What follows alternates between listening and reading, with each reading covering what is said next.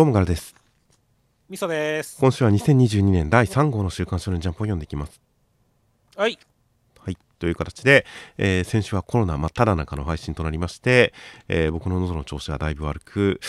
であれから1週間経ちまして、まあ、まあまあ熱はもともとなくて、で、咳に関してももうほとんど引いたんですが、やっぱりまだちょっと喉に、うん、引っかかり、痰が絡んだりとか、ちょっと鼻の奥が詰まったりという感じで、まあ、なんでしょう、冬の時期、この程度鼻が詰まることは普通によくあるんですが、まあ、そのくらいの感じにはなっていますね。はいはいはい。まあまあまあ、とりあえず治って何よりですよっていう。まあまあ万全とまではいきませんでしたが、まあまあ普通の、ごくごく普通の鼻詰まりぐらいの感じでお送りできたらなという感じで、まあ喋るのは特に問題ない感じになりました。大変、えーご心配おかけいたしました。えーいろいろとお気遣いのコメントとありがとうございました。という形で、えー中身に入っていきますと、今週関東カラー表紙が、え2号連続カラー第2弾関東カラーの茜話となっておりました。ジャンプ表紙の方は、何かいつもよりちょっと明るい感じの茜ちゃんのこう一枚でしたね。いや、そうですね。まあ、新春3号ですからね、新春って感じですよねっていう。ああ、まあおめでたい感じかもしれませんね。うんで、えー後ろに、えー六郎兄さんとうららさんという感じの1枚。で、扉絵の方が、こちらが、まあ、メンツは同じ感じなんですが、あかねちゃんが完全にこの晴れ着姿という感じで、着物姿という感じで、まあ、こちらの方がどちらかというと、お正月感のある1枚でしたね。そうですね。いやー、まあまあまあ、この漫画がすごいので、2023男の編第4位、ランクインみたいなことも書いてありますからね、めでたい感じですよね。はいはいはい。大変評価されている感じの茜話となりました。という感じで、色使いも鮮やかな茜話、関東から。で、中身としましては、第43話で、えー六郎兄さん、兄さんという方は、キリンジーと呼ばれているのは、まあ、その、なんでしょうね。お話がすごい音楽的でいいっていう感じでした。で、えー記者さんにもなんか話して、話をしてもらって、茜ちゃん気合が入りましたという展開でした。いやー、六郎兄さんはバチバチの武闘派だったんですねっていう 感じでしたね。いやー、なんかかっこいい感じに盛り上げてきますね。そうですね。まあでもなんだろう、普通にでもプロってやっぱりみんなその日一番の受けを狙ってるわけではないんですかね、これをか見た感じだとっていう。うーんまあ受けを狙ってるっていうこともあるとは思いますしあとは話し家さんによっては結局その落語会とか、まあ、特に寄席とかに関してはチームプレーな感じがあるから前の人がこういう空気を作ったからこうしようとか後の人がこういうことをやりたがってるから最初にこういう空気にしておこうとかそういった流れみたいなものを意識するっていうお話はされる方は結構いますけどね。なるほどね。まあ逆に六郎兄さんはそれをぶっ壊しにいってるんだけど、それでも拍手がもらえたりとか、場が普通に盛り上がるっていうことで、キリンジって言われてるってそういうことなんですね。まあ、か まあ、トータルでの笑いのこうベストを目指すのは間違いないと思うんですけど、まあ、その辺うん確かに、その、後の人に追うところが大きいというか、後の人、これに応えろよぐらいの感じのすごい強気の姿勢を貫いてるんだろうなという感じはありましたよ。そうですね。いやーまあ確かにそういった意味でも、まあ、あかねちゃんと同タイプとも言えるのかもしれませんねっていう。あかねちゃんはまだちょっと独りよがりな感じがありますけどね。ああ、そうね。うーん、確かに、なんだろうね。う、まあ確かに、独りよがりって言われたらそうかもしれないね。だから、そのさっき僕が言った後の人答えろよっていうのは、その六郎兄さん的には自分がまあそのベストのやつをやって、で後の人がそれに負けな負けないような芸をやることを想定してやるというか、なんでしょうね、すごい打ちづらいトス、打点の高いトスを上げるセッターみたいな、そういうことをイメージしてる、そういうイメージがあったんですが。うんあかねちゃんに関しては今のところ後の出役の人のことを考えた演技っていうのをした感じはそんなにないので、そうですね。まあう、ん。前座として出たりしたこともありましたがそういう時に結局後の人にこう後の人を意識して自分のベストでぶつかっていくみたいなそういう意識を見せた感じもあんまりなかったのでその点でこう同タイプというよりかはまあやっぱりあかねちゃんの先を行ってる人のような感じの印象でしたけどねなるほどね。まあまあまあ、ほんまあ、確かにね、そのチームプレー的な話で言えばね、それはまあ一番ややる人と次につなげる人とかではね、まあ、役割というかね、やり方とかも違ってくるでしょうからね。はいはいまあその辺はあかねちゃんもまあ今後、まあ、刺激も受けたことだしね、どんどん勉強してこうぜっていう話なんだろうね、きっとって。そうですね今のこ今のところは後の人に対する意識は嫌がらせでしか発揮したことがないですからね そうだね。まあ、からかいとか勝負になっちゃうから、一番を狙って他を押しのけててもみたいな、そういう感じになっちゃったからからね、なかなかそういうのが見られなかったっていうのはありますね。まあ、まだちょっと個人芸の印象が強かったんで、そういう点で言ったら、その、この落語界の雰囲気とか、他の落語家との、まあ、バチバチの殴り合いとか、その化学反応とかっていうのは、今までのあかねちゃんになかった要素なんで、まあ、ここで六郎兄さんを通じて、その新しい要素が示されたような印象でしたね。そうですね。あとは、ただね、できれば六郎兄さんには領域展開をね、先週とか期待したんですけどねっていう。はいはいはい。残念ながら領域展開まではいかなかったですねっていう、まあ一応、イメージ描写でちょっとこうバンドが こう、バンドが周囲に浮いてはいましたけどね。そうですね。いやなかなかまあ、客席までま、まあ、巻き込むというよりかは、まあ本当、六王リーさんの周りのみっていうね、だからもう簡易領域でしたねっていう。はいはい、はい。まあそうですね。で、結局一番このあかねちゃんがハッとさせられた、この言い立てみたいなところに関しては、そのイメージ描写というよりかは、完全にその漫画のコマとして、六郎兄さんのこの表情と文字とコマみたいな感じで、まあ確かに領域展開まではいかない表現ではありましたね。そうですね。まあまあまあ、六郎兄さんもね、まあこれはまだまあ六郎兄さんもね、まだ成長途中のキリンジですからっていう。はいはい、そのうちまあね、六郎兄さんさらにすごくなってる、領域展開してる、虹を出してくれたみたいな展開があるかもしれませんからねっていう。まあまあ、あるとは あってもおかしくないですよね。そうそうそう。意外とまあね、あかねちゃんがどんどんどんな風に成長していくのかっていうのも楽しみだし、まあまあ、意外と周りのキャラとかも成長してね、あの、なんか、技というかね、が変化したら面白いかなって思ってるんですけどね。はいはいはい。まあそうですね、どんどん新しい技を そのバトルも、バトル漫画のような文法で、それぞれ新技を獲得してはそれのお披露目みたいな展開もあってもおかしくないでしょうし。で、属性という点で言ったら、六郎兄さんがこの、まるで音楽のようなっていう、これに関してはでも、まあ、落語に関する評論をする人、落語に関する論を言う人、男子賞の本とかでも、やっぱりその落語というのは一種の音楽である、音曲であるっていう、そのリズムと曲で聴かせる。例えばよく男子さんがその本の中で語ってよく引用されるパリの一流の女優は喫茶店のメニューを読み上げることで観客を泣かすことができるっていうのをよく例として言うんですよね。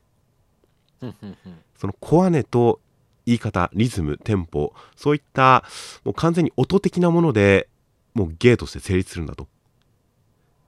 だから落語にもそういう一面はあるということで、やっぱりここで六郎さんが、その六郎兄さんが、まあ落語を音楽的にやってすごいっていうことで出してきましたが、この落語は音楽であるっていうのは確かに落語を聴く上ですごく多分、なんでしょうね、大事なことなんで、それを体現するキャラとして出てきたのは、あ、なるほどなという、落語のすごい大事な一面を担うキャラだったんだなという、そういう感じはありましたね。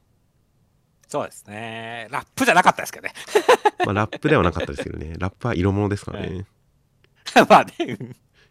先週予想外れちゃったなって思いましたね。そうですね。ある種、だから、うまい落語家さんっていうのは全員当然リズムがいいんですよ。100%間違いなくきっと。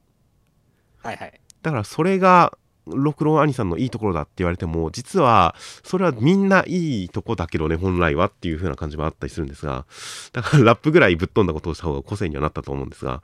でもある種、ジャンプ漫画、少年漫画的には、そういった落語の基本要素っていうのを、それぞれ特殊なスキルとして各キャラクターにこう、お披露目させるというのは、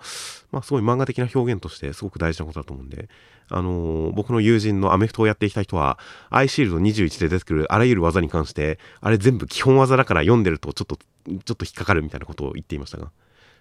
あのアメフトをやっていたからこそアイシールド21は楽しめない必殺技として描かれるのが全部いやそれ全部基本技だしすごい大げさなこと言われてもみたいな感じで引っかかっちゃうみたいなことを言いますが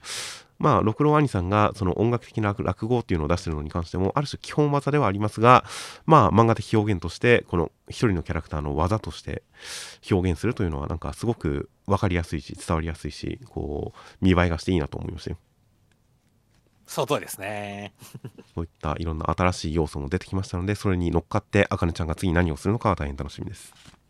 はい。では続きましてが、青の箱、えー、表紙はメイド服の教訓でした。これは誰得なんですか？うん、教訓ファンが喜んでるんじゃないですかね。まあ、実際リクエストがあったってことですからね。まあ、そうですね。そうね。いやまあまあ、だから、まあ、意外とやっぱ、意外とでもなんでもなくやっぱり女性ファンもいることでしょうからね。やっぱそこのリクエストがあったってことで、まあ、三浦先生、女性ファンも獲得していきたいぜっていう意気込みを感じましたね。まあ、まあまあ、その三浦先生も京君のことはちゃんと愛してるんだろうなとは思いますんで、こういういじり方をしたくなる気持ちはわからなくはない気がしますよ。そうですね。まあ、見て嬉しいかと言われたら、まあ、あれですが、まあまあ、まあ、印象的な扉絵ではありまありました。はい。で、中身としましては第82話で、えー松岡くんは大輝くんに喧嘩売る喧嘩腰な感じで、えー千夏先輩が大輝くんに笑ってるのを見て、うんっていう感じで、なんか千夏先輩連れてっちゃおうと、大学との練習に連れてっちゃおうとするんですが、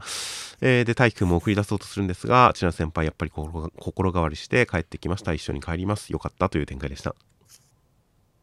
ああ、まあ、パクパクしてる大輝くんを見てる、笑ってる千夏先輩、可愛いなって思いましたね、今週はまず。そうですね。で、松岡くんがそれに対して、あれ、今割るところあったみたいな感じの、この松岡くんを置き去りにしてる感じは良かったですね。よかったですね。先週、やっぱりこの松岡君をケチョンケチョンにしてほしいっていう気持ちがあったんでね、はい、ここはまさにその願いを叶えてくれる展開でよかったなと思ったんですよね。まあそうですね。ここのところでちょっと優越感に 読者的に大輝くんにこう、気託する感じで優越感を感じられるシーンで、そこは良かったんですけどね。そうですね。ただ、その後の大輝くんはいただけないよねっていう。どこですか？いやもう完全にその千夏先輩をこう松岡君と行かせるところなんかもう俺は違うだろ大輝って思ってましたからねずっと。ああ、じゃあどうするのが正解でしたかね？いやそこはだってあなんだろうあのいや僕今今日は千夏先輩と僕デートなんでくらいなこと言ってあの、ま、自分が、ま、千夏先輩を連れてくみたいなことをしてほしかったんだけどねっていう。なるほど。うん。まあ、個人的には、まあまあ、バスケの方を優先する貴重な練習の機会があったら、まあ、ある種自分とはいつでも出かけられるんだし、そっちを優先してほしいっていうのは真っ当な願いだと思いますし、取れる手段としては、ちょっと見学に行ってもいいですかってついていくぐらいかなと思ったんですけどね。そうですね。いやーまあもちろんね普段の体育だったらこれも仕方ないかなと思うんだけどその前にやっぱりさこのもうすでに松岡君からはライバル認定とまでは言わないけどさバチバチにさちょっと喧嘩売られてる状態でさはいはいはい。で 恋愛してる暇あるのって聞いてしますよ両立って言ってかっこよく答えてるんだからさ だからこそここで引いてほしくなかったっていう気持ちもあるんだよねああ、意外ですね。僕はここ全然、なんか、逆に松岡くんが絡めてきたというか、これは送り出さざるを得ないよな。大輝くんの立場で考えたら送り出さざるを得ないよな。できるとして、まあ、ついていくぐらいだけど、それにしたって自分はバスケ関係ないし、ちょっと気まずいし、まあ、しょうがないかなとか、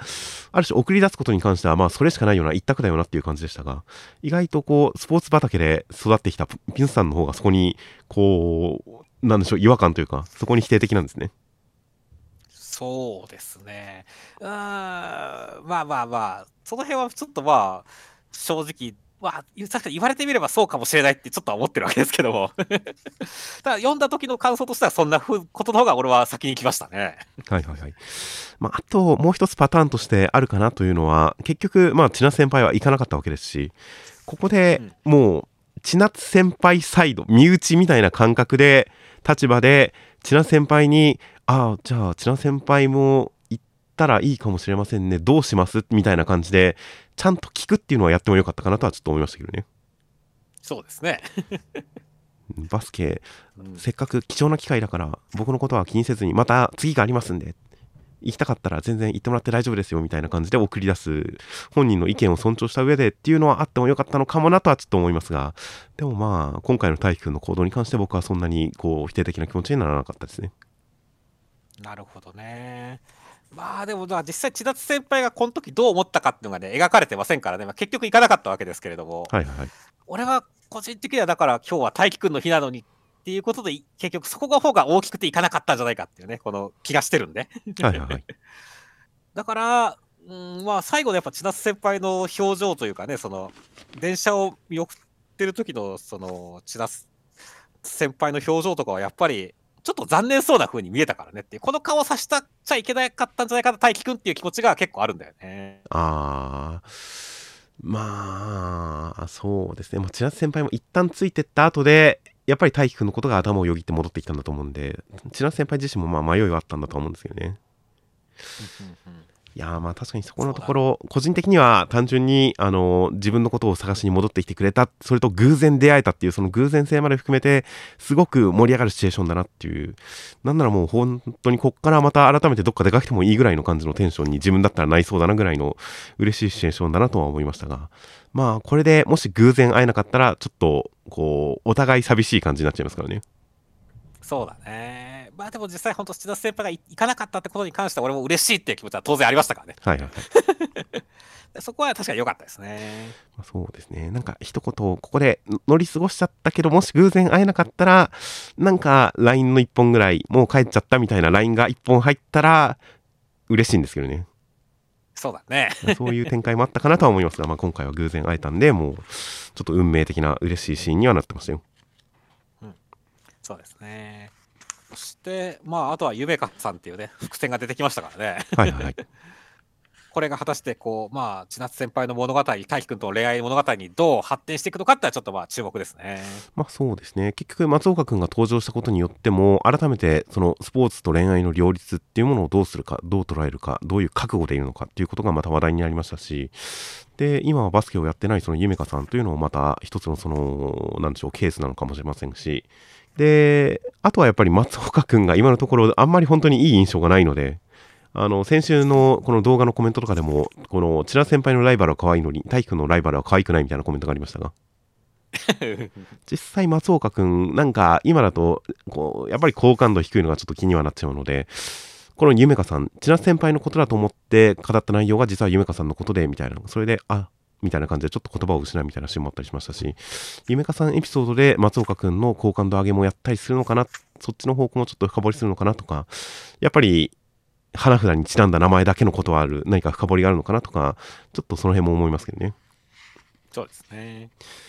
という感じでまたちょっとお話が今までと別方向に深みが増しそうな感じなので楽しみです、はいでは続きましてが坂本デイズの第100話ちょうど100話になりました。お中身としましては柴さん四村さんを倒したかなという感じの展開でした。いやー、今週もこのいろんなシチュエーションを利用したバトル展開、超楽しかったっすねっていう。まあ京都巡りでしたね本当にそう、京都巡りからね、清水の舞台破壊してるからねっていう。はいはいはいはいであのお体内巡りみたいな結構いろんなお寺にあったりしますが長野の善光寺とかいろいろあったりしますがあのお寺の地下にある完全暗闇の場所っていうそれを出してくるのもなかなかシチュエーションこれもなんか実写のアクション映画でも使ってほしいぐらいですねそうだね、このハンマーとハンマーをあった火花で一瞬照らしてっていうね。はいはいはいこのシチュエーションめっちゃかっこいいからね。いやーお寺のお体内あの真っ暗闇の空間で仏像とかいっぱいあるあの空間っていうあれはまあ確かにアクション映えするよなという発見のあるこの演出でしたよそうだね。で、実際本当にね、その相手と自分の武器同士がぶつかって、その火花でも二人の姿が現れるとかねっていう。はいはい この辺の演出決まりすぎててかっけーってなったからね。そして、まあ、能の舞台でも戦うからねっていう。はいはいはい いやー、だから本当に今週はすげえ満足いく展開だったし、もう相当京都観光した気分だよねっていう。そうですね。本当に名所巡りをしましたし、最後の決着のところでもこの芝さんの指2本持ってかれて、けれど、その吹っ飛ばされたハンマーを鏡にして相手の位置を読んで一撃みたいな、この指2本持ってかれつつ、えー食らいついて倒すみたいな感じの、このギリギリ感もなかなかかっこよかったですよ。かっこよかったっすね。いやー、だからそれで、本当バトルはすごい楽しかったし、本当になんだろうね、その、まあ、短いね、そのセリフの中とかにでもね、そのお互いのそのプロとしての教授というかね、はいはいはい。冷徹すぎる思考みたいなところがね、すごい感じられるんでね、そのあたりもすごい良かったなと思いましたね。まあそうですね。で、やっぱりそこで語られる言葉としては、椎葉さんがその殺しをすることによって世界をきれいにしてさっぱりしたい、すっきりしたいみたいな、そういったシンプルな生き方を思考しているのに対して、四村さんは天音くんのことを脳裏に浮かべながら、こう、散らかってる部屋の中でしか見つけられないもんがあるんだよっていう感じの、そのシンプルに世界を捉えられないからこそある、それに執着した、こだわったからこそ今こういう立場に置かれているという、ちょっとその世界観の違いも浮かび上がってきて、やっぱ天音くんのことも脳裏に浮かんで、なかなかそこの対比がこう感じられる感じの会話ではありましたしね。そうですね。いや、だからまあちょっと、本当四つ村さん、これで終わっちゃうってなると、すごい悲しい展開ではあるんだけどもね。まあそうですね。天音くんとのことはきちんと解決してあげてほしいですね。そうだね。実際ね、本当にその、結局自分のボスというかね、おね、あの、会元会長は暗殺されてしまったわけですからねっていう。はいはいはい。そうですね。結果としてそれ自分が殺人犯に仕立て上げるみたいな展開だから、本当四村さんは何も悪くないというか、被害者なんだよね、完全に。まあそうですね。権力闘争に負けたらこうなっちゃうんですね。そうなんだよね。だから、うーん、なんか、あんまり僕はまあ、スプラーさん派ではないので、殺練は滅びるべきなのかどうかは分からないな、別に滅びなくてもいいんじゃないかなって思ったけど、逆に四つ村さんをはめた人間が今、殺練のトップだとすると、殺練滅びてもいいのかなって気もちょっとなってきちゃったよっていう。確かにそうですね。今も同じ権力者がいるのかは分かりませんが、うん、まあ、ちょっと四つ村さん方向は、これはこれで、いろいろと解決したいとほしい感じはしますね。そうですね。いやーという感じなんで、まあまあ、戦い終わったかもしれませんが、まあ、どうお話が展開していくのか楽しみです。はいでは続きまして、センターカラーです。バーサスモンヘンクライマックス2号連続センターカラー、えー、夜桜さんとの大作戦でした。センターカラーは、こう、武器を構えて駆け上がる太陽君という一枚でした。そうですね。アバンストラッシュみたいな構え方してますね。そうですね。いや、これも太陽君の技、持ち技ですから。そうですね。ちょいちょいやりますから、これ。うん、そうですね。あとやっぱちょっとね、対空技みたいなノリですからね、これっていう。まあ、駆け上がれという感じで、まあ、大変勢いのある感じの一枚でしたね。そうですね。最近なかなか家族絵が多かったので、なかなか単独、太陽君単独というのも珍しく、ちょっとお話のこう焦点がここに合ってるなという感じのセンターからでした。で中身としましては第159話でももさんが、えー記憶の実というものを使って太陽君たちに自分と奥さんの記憶レイさんの記憶を見せてきました、えー夜桜の敵というのをあぶり出すためにももさんは自分にこう夢の能力をかけてかけて、えーあえて狂うことによってその敵をあぶり出すことにしていたそうです。という展開でした。まあまあ、この太陽君の過去というかね、と、ねここにももさんの階層が挿入されることによって、なるほど、そういうことだったのかっていう展開が重なっていく感じは良かったなと思いましたね。いやそうですねだからももさんがこれだけ狂っててその裏でまともな人格もあるっぽくて一体ももさんがどういう状況に置かれてるんだろうというのはなかなか判然としませんでしたがこうももさん自身が操られてしまうからその操られるのを跳ねのけるためにあえて狂っていたっていうのはもう全てが腑に落ちる理屈でしたね。そうですね。ただ結構やばい方に狂った気がするけどね。そうせざるを得なかったんですよ。そうですね。まあまあ、だから、なんだろう、この盤面ぐちゃぐちゃにしてやろうぜみたいな展開は嫌いじゃないですけどねっていう。まあまあそうですね。だからその黒幕に操られないようにするためにはこれしかなかったんですよ。そうですね。ただその代わり、教会スパイは何百人死んだんやってちょっとは思ってるけどっていう。ああ結構死んでたんでしたっけ？結構、あれさ、シルバー、なんか、ブロンズランク100人とか殺されてませんでしたっけっていう。ああ実害実被害の状況ちょっとパッとは思い出せないですがまあ狂った先でどうなるかはまあ分かんなかったんでしょうがないですよそうだね。まあ実際操られてね、その、夜桜をあぶり出すためにって言ってね、あの、狂わなくても同じような結果になっていた可能性は全然ありますからねっていう。はいはいはいだからまあ賭けどうなるか分からずにやった賭けの結果なんでまあある程度はしょうがないところはありますよそうですね。ただまあ、ね、結局まあ、ももさんがやってしまったことには変わりはないんでね、さすがに、これです、ももさんの全てを許したわけじゃないんでっていうのはちょっとあるんでね、さすがに救済はないとは思いますけどねっていうももさんっていうね。救済っていうのはどのレベルでのことですか？まあだから、意外とここで復活して、あの、最後のところとかで復活して、なんか黒幕が分かれた時に、ももさん復活してくるみたいな展開ですよっていう。まあなんか斬死というか何か影響が残ることはありえるかなとは思いますが、まあ、夜桜染井人とかいろいろ考えたらちょっと意識が残るくらいのことはあるかもしれませんがまあまあまあここで死ぬのは死ぬんだろうなとは思いますねそうですね。さすがにもう、無って、もう、分解されてますからねっていう。はいはいはい いやーまあ、というわけで、本当に、まあ、先週から引き続き、まあ、結果がね、太陽、レイと私の作戦をお前に託すっていう展開ですからねっていう。いはいはいは い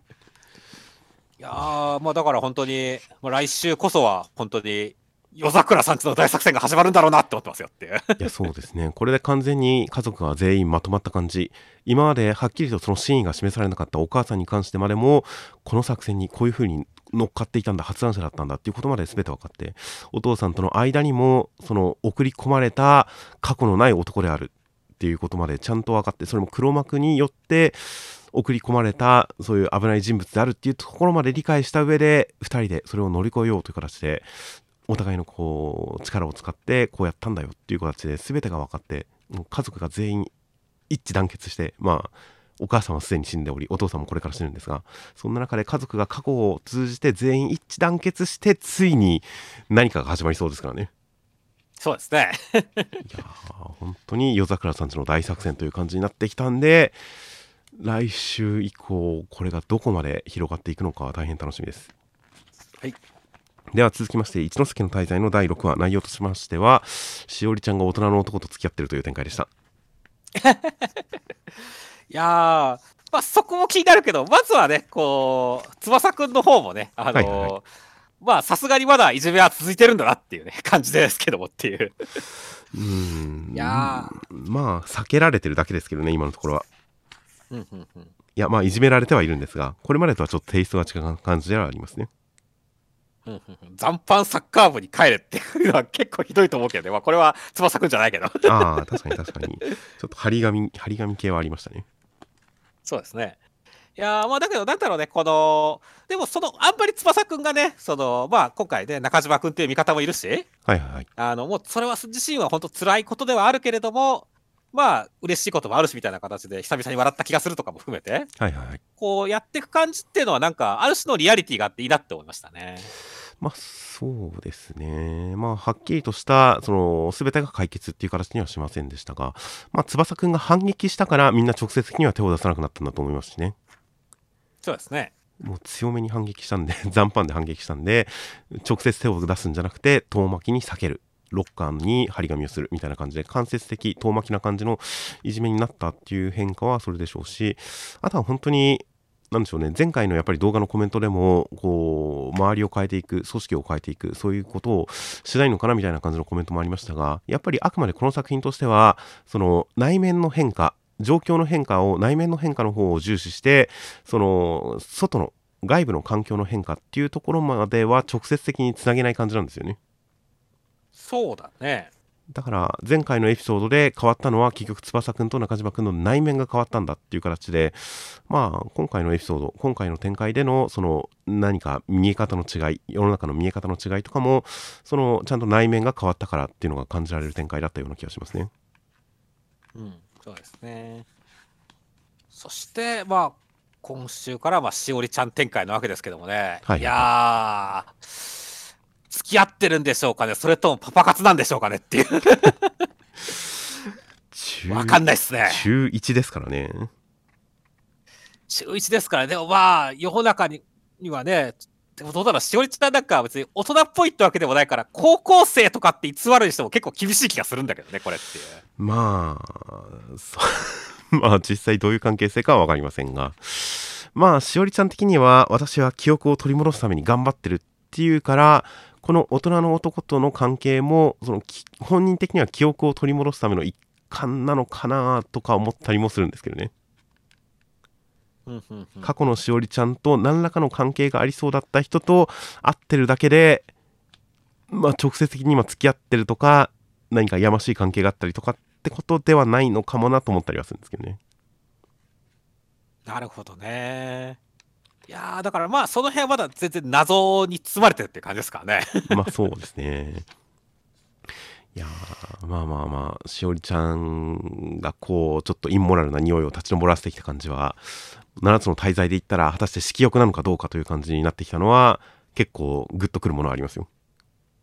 グッとくるの？いけないものを見させられてる感じがすごくしますね。まあ確かにそれはありますね。いやーまあだから本当どういう展開になるかっていうところですよね。パパ活だとしたら本当ある意味ではいじめ問題以上に難しい題材ですからねっていう。パパ活はまあ別にやめりゃいいんですけどね。うん。まあまあまあ本人がどう思ってるかにもよりますからね。まあそうですね。まあまあ犯罪に巻き込まれる率で言ったら意外といじめよりパパ活の方が犯罪に巻き込まれる率は高いかもしれないですからね。そうなんだよね。まあまあ本当にだから来週は家族会議になってしまうのか果たして追っかけてなんか起こるのか分かんないですけどねっていう。まあそうですね。まあ一旦はまあここで引きそうな気もしますが、果たして本当にどういうしおりちゃんがどういう感覚でいるのか恥ずかしいことと思っているのかうんどういう壊れ方をしているのか大変気になりますねそうですね。あとはやっぱ純粋に久々に描かれた家族っていうのが、まあそれなりに家族団らん、表面的な家族団らんを保っているのが、やっぱりこの家族第1話ですごく好きになったんで、しばらく見見かけませんでしたが、改めて見れてちょっと嬉しかったですね。そうですね。やっぱりなんだかんだで、その、まあ一人一人の事情も気になるけど、家族がどうなっていくんだろうって方がやっぱ、おそっちの方が確かに気になりますからね。はいはいはい。で、うん、基本菓子パンでみんな生きてたんだなっていうのをちょっとそれを疑問に思わず菓子パンで生きてたんだなっていうのをちょっとちょっとおえってくるものがありますけどね。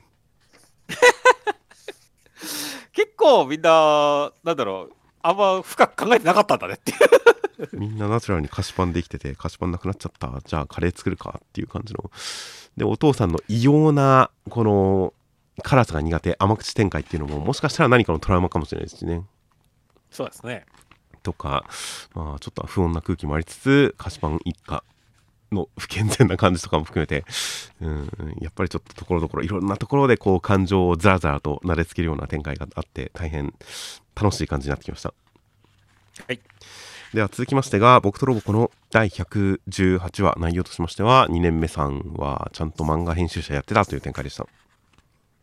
ああ、まあ、ジャンプ編集部上げ会クリスマス会でしたねっていう。ああ確かにそうですね。ただ、本当にそれでいいのかっていう感じの展開でもあるけどねっていう。うん、だからどっかで2年目さんが痛い目見るオチがあってもおかしくなかったんですが、最終的にいい話オチだったんで、これでいいんでしょうね。なるほどね。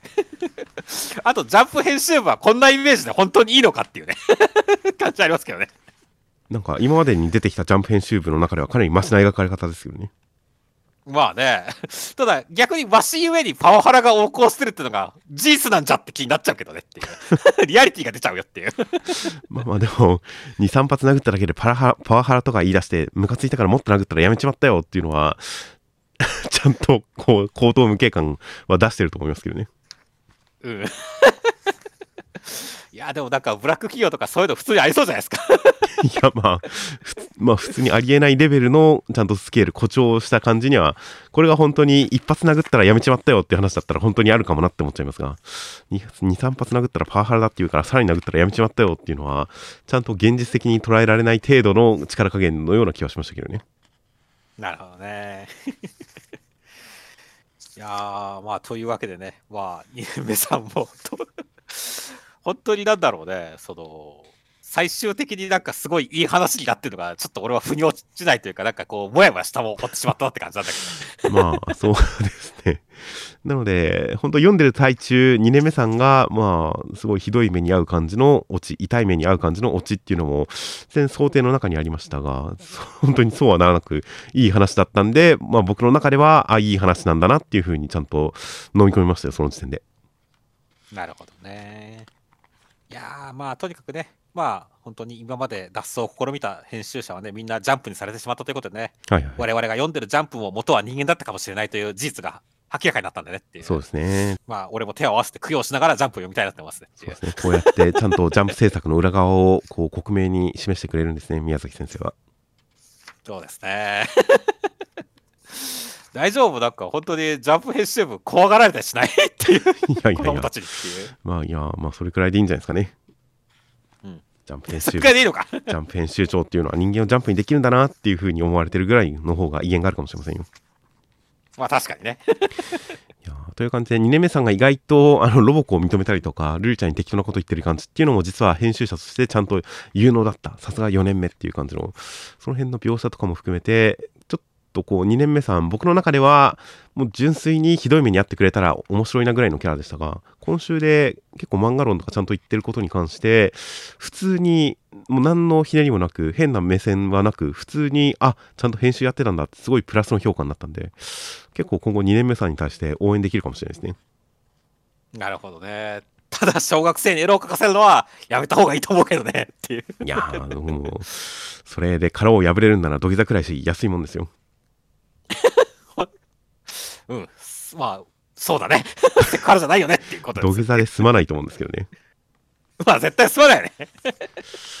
というのと、ロボコの登場シーンだけで56ページは読んでみたいですね。そうですね。絶対コメント欄荒れるよね。50 54ページ、50登場シーンだけで54ページ。いやーというのはぜひ、電子版とかで配信してほしいですね。そうですね。あの、紙でやると本当に紙の無駄遣いって言われちゃうけど、電子版だったらまあいいかな。逆に許せるかもしれないなって気がするね、確かに。とか、なかなか、まあ、ロボコたちの、ロボコの今後の漫画家としての活躍も楽しみになってくる感じの回でしたよ。はい。では続きましてが、1号機操縦中の第4話、内容としましては、えー1号機くんは、えーパワハラ教師に対して、えーこう、運動テスト的なやつで見返してやって、結果不正がバレてクビになりました、やったーという展開でした。いやー、しかし、体育教師竹原は10トン砲丸をどうやってこの場に運んできたんだろうねって思いました。10トン持てるんですよ、きっと。すすごいね、竹原。いや、だから竹原はまあ、パワハラ教師は印象悪いけど、まあ、本当に存在というか、出してくるアイテムが全部謎アイテムなんで面白かったなと思いましたね。そうですね。これをどっから入手したのか、なんか、この世界の中にはいろんな科学者がいるのかもしれないですね。そうだね。意外とミサオちゃんがやべえ科学者だって言ってるけど、意外とマッドサイエンティスト的な人多いのかもしれないねっていう。まあそうですね。まあ竹原さんに関しては、今回は普通にしないで殴ってくるっていうのが、もう一発アウトというか、いもう一瞬でドン引きしたんで、やっぱ現代にこの書き方をすると、やっぱドン引きしますよね。そうだね。いきなりしないで殴ってるんで、ええー、と思ったんで、最終的にクビになってたんで、懲戒免職になってたんで、スッキリしました。そうですね。そして、あとはね、本当に今週はツインテールミサオちゃん、体操服ミサオちゃん、可愛くなかったって感じでしたね。ああ、そうですね。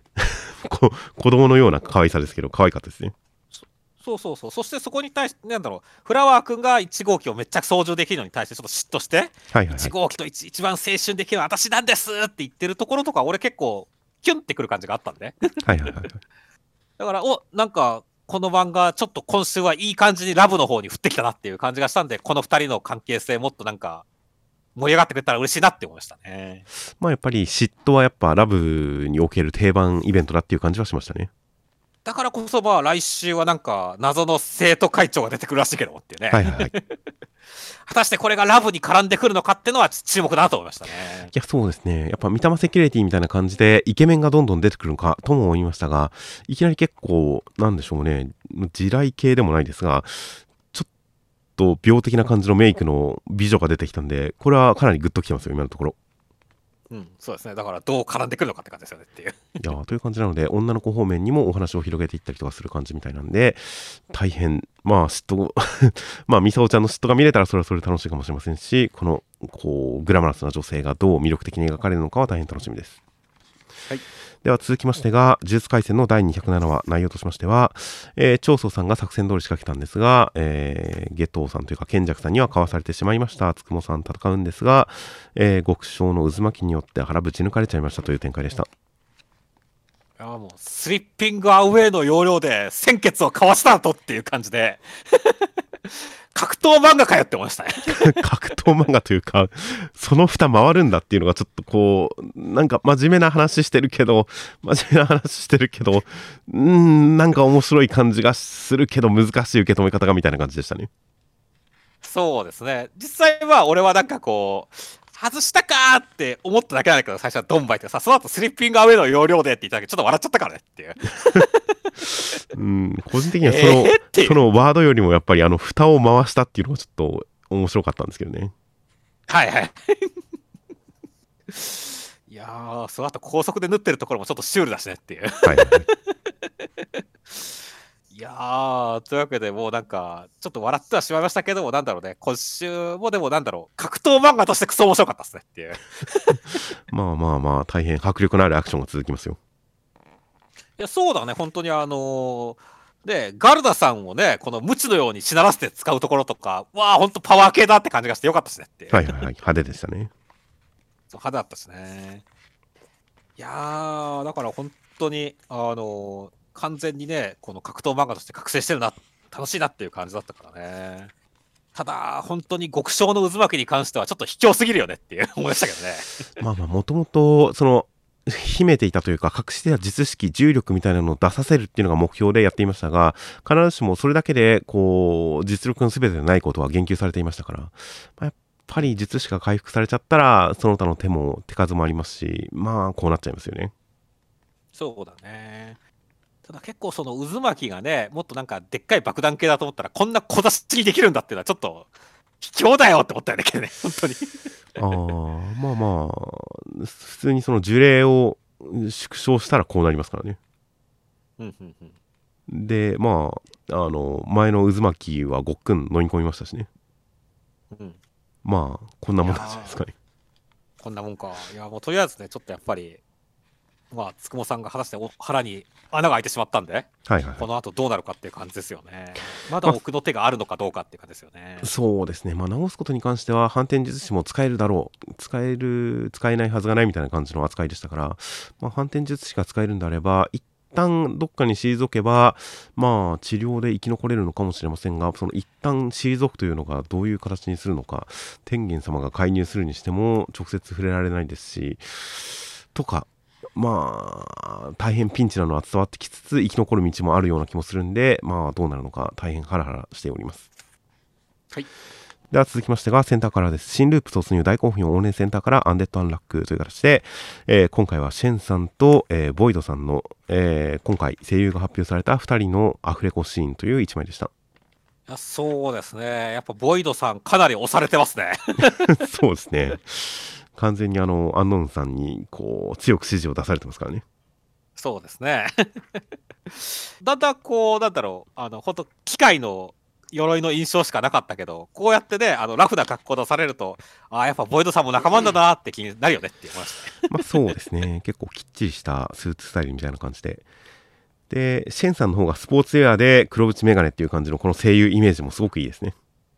いいですね。でムイちゃんがめちゃくちゃメモを付箋とかをたくさんしてるという感じとか大変それぞれの立ち振る舞い立ち姿にキャラクター性が反映されてるのが大変面白いですねですね。で、えー中身としましては第140話で風子ちゃんたちはオータム戦で、まあ、風子ちゃんが本になりましてその中にジーナさんが入りまして過去のジーナさんと出会いました話を聞いて過去のジーナさんも風子ちゃんが自分のジャケットをずっと大事にしてくれていたことを知って、えーまあ、感動して協力してくれました出てきたジーナさん強くなってますという展開でした ほんと、オータム戦始まってジーナさん覚醒まで一週であってクソ早かったねっていう。本当にすごいテンポ感ですね本当や、だって、その2ページ目で、それじゃあ買われてきます躊躇ねえのかないですドーンドーンドーンみたいな感じでもう入るからねっていう。はいはいはい 本当やばいよね。リアルタイムアタックだよね。いやでまあ本当に見せ場だけを凝縮している感じでこのジーナさんの幽霊がその後も風子ちゃんのことを見ていたみたいなところもちょっとグッとしますきますし。でそのジーナさんが最初は協力してくれないのを説得するのが今のジーナさんが着ているジャケット。それをずっとお守りだからと言って大事にしていたというのを見て戦友だしっていうことでもう恋恋敵としては負けたみたいな感じのそこにつなげてくる感じ。このやっぱりずっと使ってきたアイテムを伏線としてここで活かしてくる感じはなんだかんだやっぱりグッときますねいや、本当ですね。いやーだからほん、ちゃんとやっぱ感動できるんですげえなって思うし、本当に。はいはいはい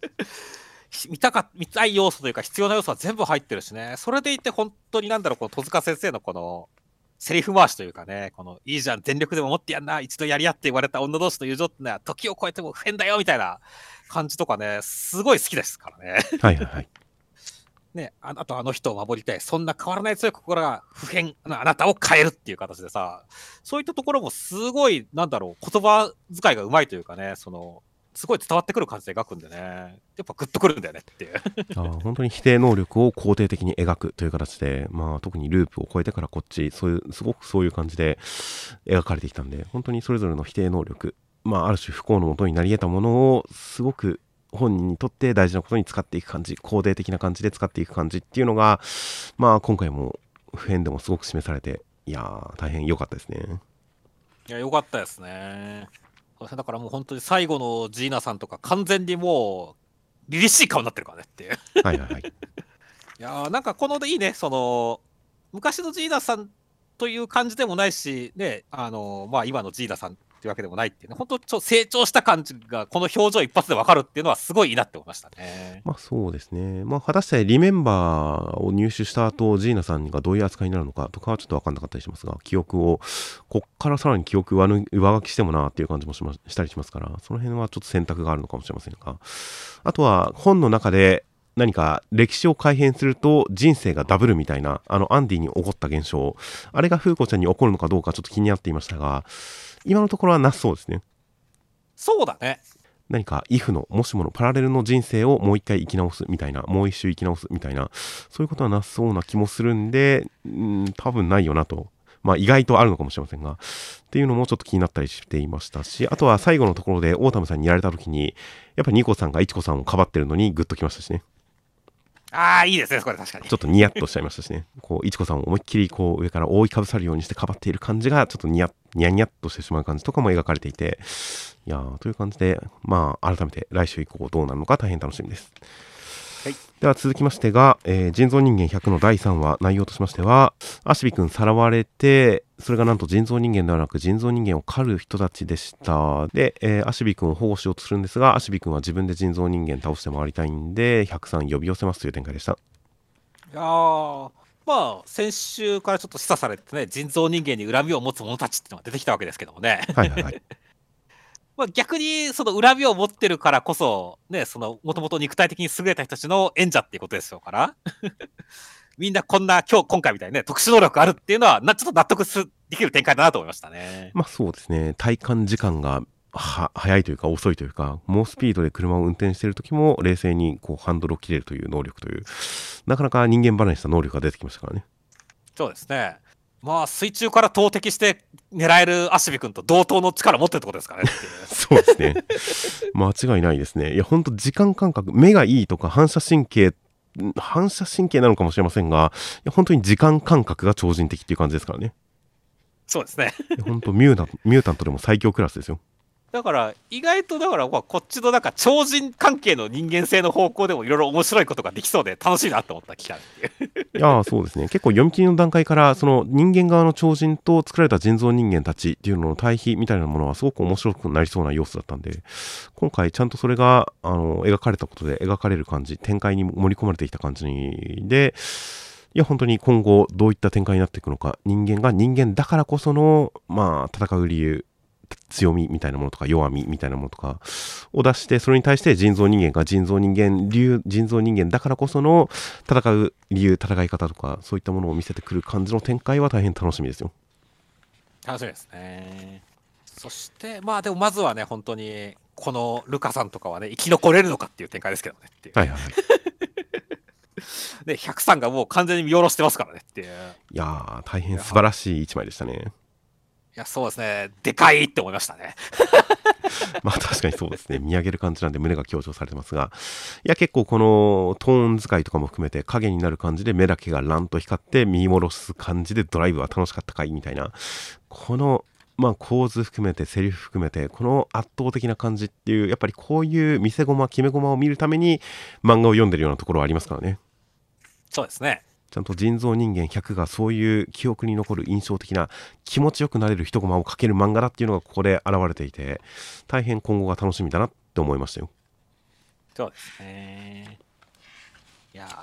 まあ、というわけで来週はルカさんさようならということで。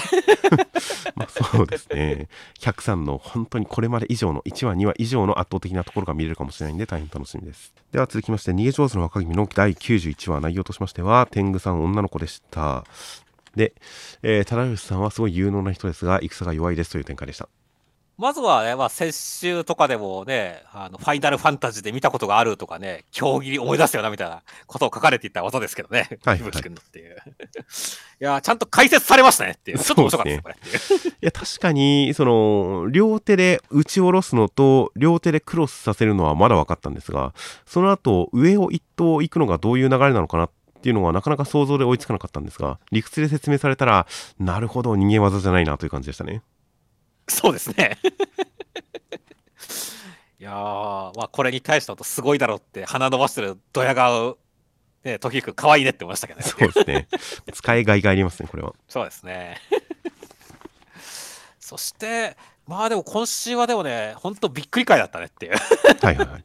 まずは本当にね、その天狗さんがまさか女の子だなんて言ってたらもうどぎも抜かれたよ俺って。そうですね。えーっていう。そんな展開あるっていうね。感じだったそうかですね。まあまあまあ、しかも幼女でしたからね。そうなんだよね。しかもその前にもう玄馬くんがもう股間見せまくりみたいな展開だからねって。そうですね。おならかけるだけならまだしも、その後、その下半身むき出しの状態で顔の上に乗ってますからね。そうそうそうそうそう。ひどすぎるっていうね。いやー、それはまあね、抜け出した後で、この女の子も赤面するわっていう感じだしねっていう。はいはいはい。いやー、だからちょっとこんな、こんな展開あるっていう、すごいびっくり展開だって、これっていう。そうですね。いやーまあ確かに時行くの老頭、男さん女2でしたからね。そうだね。これはバランスがより良くなりますよ、きっと。ああ、いいですね。仲間になってほしいですね。ぜひ味方に引き入れてほしいですね。うん。あとはでも今週はもう一個の驚きというともう、忠義さん、戦が弱かったってとこだよねって驚きはっていう。そうですね。いや、僕実はそういえば告白するの忘れてましたが、できるだけこう歴史ネタバレを踏まないように頑張ろうと思ってたんですが、僕、伊集院光さんが NHKE テレでやっている100分で名著を見てるんですよね。うんうんうん100分で名著で太平記とかやってて、あらましを読んじゃったんですよね。なるほど。だから、忠義さんが今後どうなるかみたいなことに関しては、まあ知ってはいたんで、それをどう描くんだろうと思ったんですが、ここまである種身も蓋もない入り方で来るとは思わなかったですね。なるほどね。もう俺は本当に今週のね、あの、芝さんに対しても、めちゃくちゃ有能な上司やってるんで。はいはいはい。だからもう、すごい期待していて、この展開だったから、本当に、えマジでっていう感じだったんで、知らなかったからっていうね。そうですね忠義さんがだからある種、まあ、戦においてピンチに陥る危機に陥るこの後っていうのはまあなんとなくそういう雰囲気らしいなっていうのはうっすら知ってるんですよだからそれをどうまあ時生君の起点なのか進撃なのかもしくはそう歴史を別の方向から見た感じで描くのかとかいろいろ思っていましたがまさか忠義は戦が弱かったっていうだからこれはある種歴史バレ先々の展開を知っている人がより楽しめる感じになった気がしますね。その自分の知識と照らし合わせて、え、じゃあ、やっぱり、やっぱり、やっぱりそうなっちゃうの？みたいな、なんかより強く想像を刺激される感じになって、その、負ける、歴史、歴史上負ける人をどう描くかっていうのを、まあ、こっからさらに一ひねり二ひねりしてきそうな気がするんですが、入りとしてはまずはがっちり掴まれた感じがありますよ。そうですね。それなり通った理屈を並べてくれるんだろうけれども、戦としてはちょっとなんかやっぱ致命的というか、パッとしないっていうことなんだろうけどねっていう。うん、本当にその通りにいくのかもしれませんので、まあ、なかなかこの規模の敵ボスの紹介で戦が弱いっていう紹介から入るって本当に古今東西いろんな なんでしょう軍記物漫画とか読んできた中では全然覚えがないですからねそうだね。うん。という感じだったりするんでいやまあ当然かませ的な敵役っていうのはどこのあのお話にも結構いたりはしますがそういう扱いではないこれだけ上げに上げた重要な拠点の優秀有能なキャラっぽいところがただし戦に弱いみたいな感じのこの入りは本当に興味をがっちりつかまれたんで大変大変楽しみです楽しみですね。では続きましてが、えー暗号学園のいろはの第5話内容としましては、えー授業で学級閉庁を決めるためにペアを作ることになって、えー最初に課題を解かされたりするんですがいろはくんはその起点と独自の解釈から3人組を作って他の人たちがペアなのに自分たちだけ3人組を作っていきますという展開でした。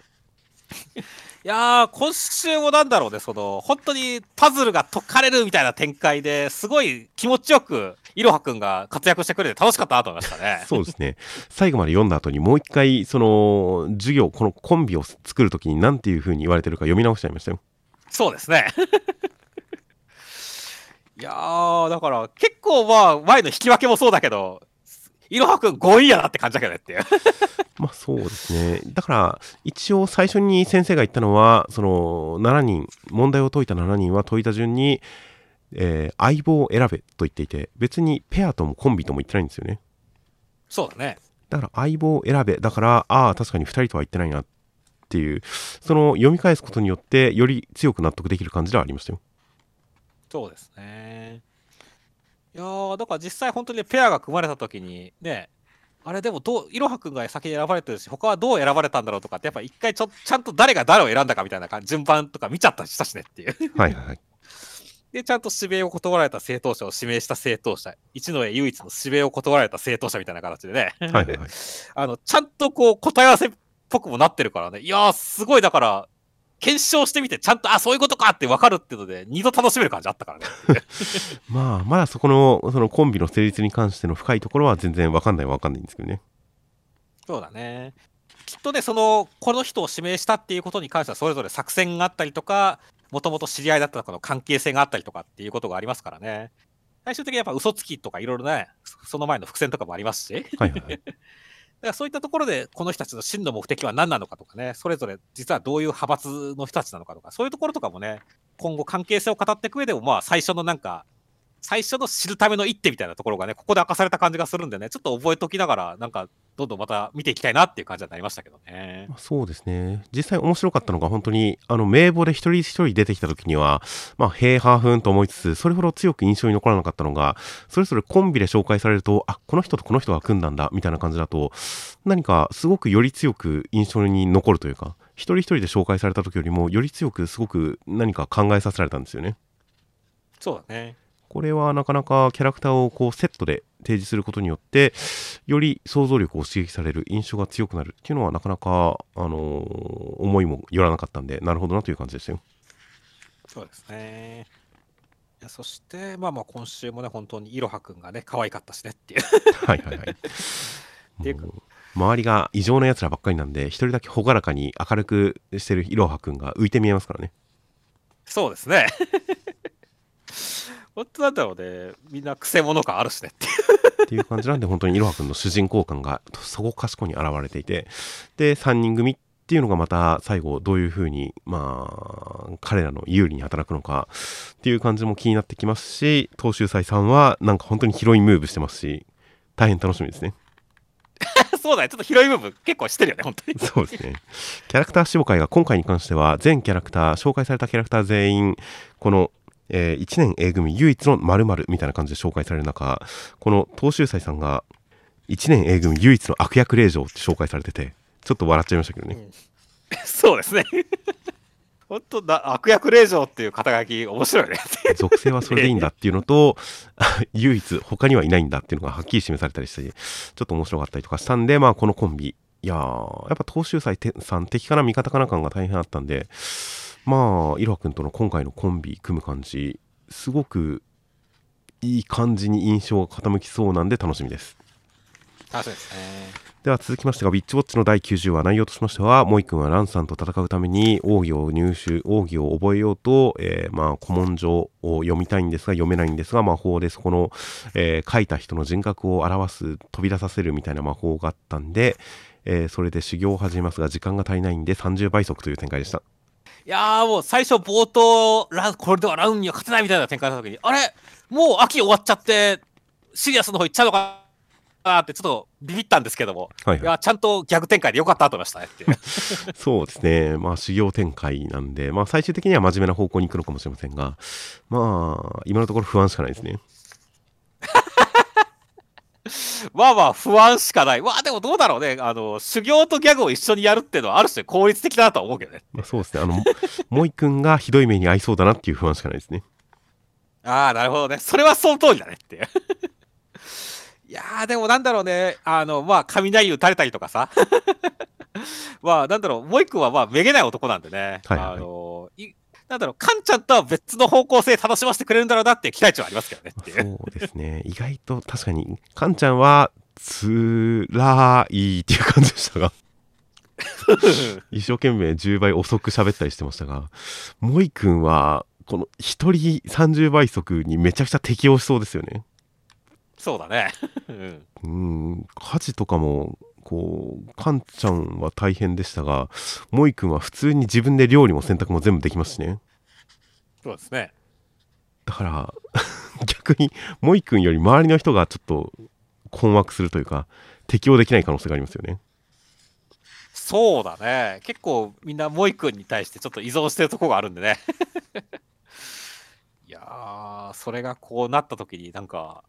確かにそっちが病んじゃいそうな雰囲気もあるよね。という感じでまあまああのカンちゃんの10倍速とか出た時にあれがまあ戦闘には使えない能力ですよ的ななんか注釈というかそういう制限みたいなのがあったような覚えがありますがまあでもなんかどっかで活躍できそうな魔法だなみたいな感じはまあウィッチウォッチの魔法大体そうですがこれギャグでやってるけどどっかで活躍できそうだなみたいなのがいっぱいあったりしますがいやそれを生かしてくる感じ。この伏線回収力っていうのも間違いなく篠原先生の魅力なんでそれが発揮されてる感じも大変楽しい感じですしああれだ。ああれが使えるんだ。あれが出てきたんだ。みたいな。その伏線回収感もすごいワクワクするんで。いやー修行展開含め大変。でモイ君が人から教わることがないんで人から教わる形になって大変ワクワクしているみたいな。でそれに関してはやっぱランさんとの思い出もちょっと脳裏によぎったりする感じだったりしますしそういったシリアス方面での展開もこう絡められそうだったりとか本当にいろいろ絡んでくる感じが大変楽しみですよ。そうですね。では続きましてが高校生活の第115話内容としましては、えーめでたい高校準優勝という展開でした。いやー、もうおめでとう、おめでとうっていう感じですし、勝ち上がった誠司君が男の顔になっていたんで、もう、やるな誠司っていう感じで、もう後方腕組みになってましたね、私。そうですね。ここではるかちゃんをうおーって言って持ち上げる感じとかはすごい微笑ましいですし、まあ、うん、ラブ。僕の中ではラブ、これまではラブ感ゼロでしたが、ラブ感が、まあ、これのこれで10%ぐらいは出た感じがしますね。そうですね。いや、出てきたでしょ、ちゃんとっていう。基本的にはやっぱりまだ戦友憧れまあとかそういったすごいいろんな強くて深い絆だけどラブではない感じだったような感じをしましたが、まあ、今回のちょっと、まあ、ラブ感が 10%20% ぐらい感じられる感じではあったんで、まあ、今後がさらに楽しみになりましたよそうですね。やっぱりこうね、勝った時にやっぱ一番にはるかちゃんを抱きしめに行くっていうところはね、ラブ感ありますからねっていう。まあまあまあ将棋に関する一番、まあ、盟友的な憧れ的なそういう存在だからだとは思うんですけどねはいはいはい。まあそうですね。そして、まあね、ご褒美のデズラーに行くわけですけどね。はいはいはい いやー、どうなんですか？なんか、いきなり名人いるわけなんですけど。はいはいはい え、ここで戦うんですかね？どうなんですかね？いやーなんかデズラーニンドとかダイジェストというかこれ来週も行き終わってて帰っててもおかしくないなぐらいのテンションでしたが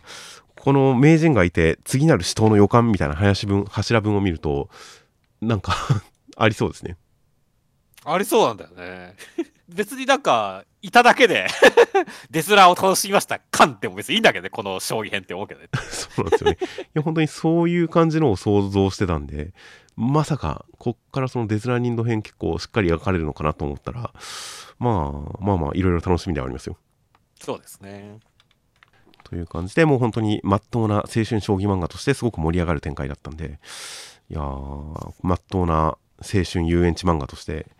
盛り上がる展開が見たいですね個性的な5人がどうなるのか楽しみですでは続きまして「ハンターハンター」の第399話内容としましてはヒンリーさんたちは A 組の人たちを見つけて、えー遠隔で攻撃して相手の能力をこう判明させたりとかしたんですが弁護士の人の能力で追い返されちゃいましたという展開でしたいや、もう、信長さんが M 字開局で退去されるところ、悲しくなりましたねって言ってましたね。まあまあこれもある種作戦のうちというか全然あ安全だと分かってるから乗っかってる感じですよきっとそうですね。まあ、刀とか取られてますけどね。まあ刀は取られちゃいましたけどねそうですね。いや、だから本当にそうなんだろう。あの、え連れ去られてく絵面が間抜けすぎて笑っちゃったんだよねっていう。いやでもここでもすごい的確なアドバイスをしてるじゃないですかヒントを残してるじゃないですかそうだね、自動操作で排除するまで追ってくるぞって言ってますからね。だからそれで、ね、だからちゃんと自動操作だから、ここではみ、ね、視覚から隠れ、視覚に入れば見つからないとかね、はいはい分かってますからねっていう。だからちゃんと冷静の分析してるし、っていう感じではあるわけだけどもね。いやー、やっぱ信長さんの能力はまだ明らかにならないですしね、そこが見えないですねっていう。そうですね信長さんうーんなかなかなかなかまあでもすごい先週とかのそのフィンクスさんとかとのやり取りとかも含めてすごく冷静で的確だっていうのは伝わってはきますからねそうですね。だからまあ強者感は全然衰えてないですよ。そうですね。そして、まあ、あとはね、本当に AE 組の皆さんが、普通になんだろうね、和気あいあいとしてるのがちょっと面白かったですねっていう。はいはいはい。なんだろうね、なんかやっぱ、むこの演劇の話とかもしてるし、この仲いい感じって昔のやっぱ旅団の人たちを思い、彷彿させるような関係性だなとは思いましたね。ああ、確かにその感じもありますよね。あという感じで、結構あの子供たちにあの洗濯係に死体処理させたりしてるところとかの、あの時とかにも、この異常な組織感みたいな、この感じがすごくかっこいいというか、読んでて面白いみたいな話をしましたが、やっぱり今週もその感じがありましたね。そうだね。まあ逆にね、だからこそ、ちょっとさっきね、だからまあ、昔の旅団の人たちみたいだなっていう感じだったからね、逆にそれをだから今の旅団がね、どう処理してくれるのっていうかっていうかね、どうなってしまうのかみたいなところはちょっとあるし、まあ結果としてその後ね、本当現在の現役旅団のね、密かに殺されてしまうんじゃないかとかね、いろいろなんか、この関係性がどこに発展していくんだろうっていうのは、いろいろ先々の期待が持たされるような、こう盛り上げ展開だな、だし、仕切り直しだなって思いましたね。はいはいはい。まあ本当にそうですね。いや本当にキャラクターが 印象的なキャラクターがどんどんどんどん増えていってしまってとどまるところを知らないんで、まあこっから 減っていくのか、来週以降どういう展開になるのかは大変楽しみですよ。はい。来週どの辺で区切りになるのか大変楽しみですよ。はい。では続きましてが、ピフィピフィの第62話、内容としましては、さだめくんの入った教会では、えー、ガクオンさんとソラチカさんがいて、ソラチカさんがファンタジーの出ない演奏を、えー練習していました。で、ソラチカさんに、さだめくんは悩んでることを相談するんですが、えー彼を学べばいいよ、再現すればいいよと言われちゃいましたという展開でした。いやー先週誰が中にいるんだっていうので開けた瞬間学王さんだったのはガチでビビりました、ね、そうですね。一番下手すると想像してなかったキャラかもしれなかったですね。そうなんだよねだからえーって思ったしまあ実際ヒットのは空近くんではあったわけだけども本当になんでいるのって感じだったからね、そうですね。まあ、ソラチカくんを探しに来たんですかね。うん、よく見つけたねすごいね本当にいやーすごいですね。音楽以外点でダメなのに、いい協力者がいるんですね。そうだねいやーそしてまあ今週はもうまあ定部君が何を悩んでるのかっていうところの独学会でもありましたけどもね、はいはいはい。いやーまあ本当にこの間ね学び殺したいわけじゃないんだっていうところの葛藤に関してはあなるほどなっていう感じだったしだけどもそう言いながらも同時にねそのなんだろうこの未知というかねほんと空近くもう学び殺すこともできないんじゃないかみたいな未知に関してはワクワクしちゃうってところは人間の業を感じてよくいいなって思いましたけどねまあ、人間の業というか、まあ、定めくん自身も、まあ、自分で学びの天才とは言っていますが、まあまあ、天才の一つの形ではありますからね。そうだね。だから、なんだろうね、なんかこの辺はなんかこうさ、科学者がさ、神の奇跡を証明したいがために科学を極めていったら、もう神を否定することになってしまったみたいなことで悩むみたいなさ、はいはいはい。そういうなんか、ある種のか科学者の葛藤みたいなところでいくことの、世界を知っていくことによる葛藤みたいなところを、なんか、ある種、定めくんが背負おうとしてるんじゃないかっていうのを感じて、これはすごい、なんか、ワクワクし始めてきてる感じなんだよね。うん、なるほど。まあ、そこまであまり大きなものとはこう考えはしませんでしたが、まあ、単純に本当に、空近くんに対してこの興味が湧いて、で、やっぱ学ぶに学ばずにはいられないみたいな感じになるっていうのも、サラメくんのその、ある種の本性が見えてきて、すごく好感が持てるところでしたし、あとはやっぱり予告された彼との接触、彼を学ぶっていうことを、それがノーベル賞とまで言い切ってますからね。そうですね。ノーベル何賞だかわかんないですけどね。なんでしょうね。もう、もう、医学賞。いや、本当にそっち方面かもしれないですね。うん。いや、空近くんの俺は天才じゃないし発言っていうのに関しても、定めくんは、まあ、ピアノの天才だもんな。そういうなんか科学分野の天才じゃないしなみたいな感じで納得して、さらあの空近くんもそうみたいなことを言ったりしていますが、やっぱり天才ラッキーくんが根源にあって、他の兄弟に関しては、それに対するオプションみたいなものなのやっぱりみたいな感じの疑いがやっぱり強くなってワクワクするんですけどね。はいはいはい。そうですね。まあ実際でも、まあ、音神兄弟がある種天才とは言っても、学音さんは逆にその兄弟全員分の属性を持った天才でもあるわけだしねっていう。まあおそらく天才ラッキーくん以外の属性を持ってるんでしょうね。そうですね。だからそういったことを考えると、まあ、まだ所詮は分割された才能よということなのかもしれませんけどねっていう。いやーなのであのガクオンさんの各属性をそれぞれ分割して持ってるっていうのももしかしたらやっぱり根本天才ラッキーくんの能力によってそれを発現させられてるのかなみたいな人工的なものもあったりするのかなとかうんいろいろ想像したくはなっちゃいますけどね。まあ定めくんが、まあ、ある種そういうところに調べていくことによって、まあ、読者の解説役だったり探求役だったりっていう形でやってくれるでしょうからね。まあ本当紐解いていく感じは楽しみだなって思いますね。まあそうですね。ここで彼というのを予告される感じっていうのは大変この定めくんの今後に関しても楽しみになってくる感じで。いやー大変ワクワクしてくる展開でした。はい。ガコンさんは町長さんのお墓参りに行くのかどうかですね。あとはああ行ってほしいけどね。日本に来ているから果たしてという感じだったりしますがその辺、まあ、ラッキーくんサイドも今墓でぶっ倒れてるのは大変どうなるのか楽しみです。では続きましてが、えー読み切りです。踏み入れた先は闇。特別見切り15ページ。あいつはオカルト三木優先生という形で三木優先生。は改造人間ロギーの三木優先生ですねそうですねという形で、えー中身としましては、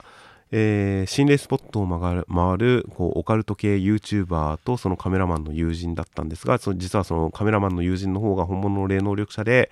危ない心霊スポットを探すために YouTuber 活動もしてるんでした。で、えー今日も幽霊を退治して、えー YouTuber の彼は、えーそんな心霊霊能力者の彼を気遣ったりしていますという展開でした。いやーなんだろうね本当。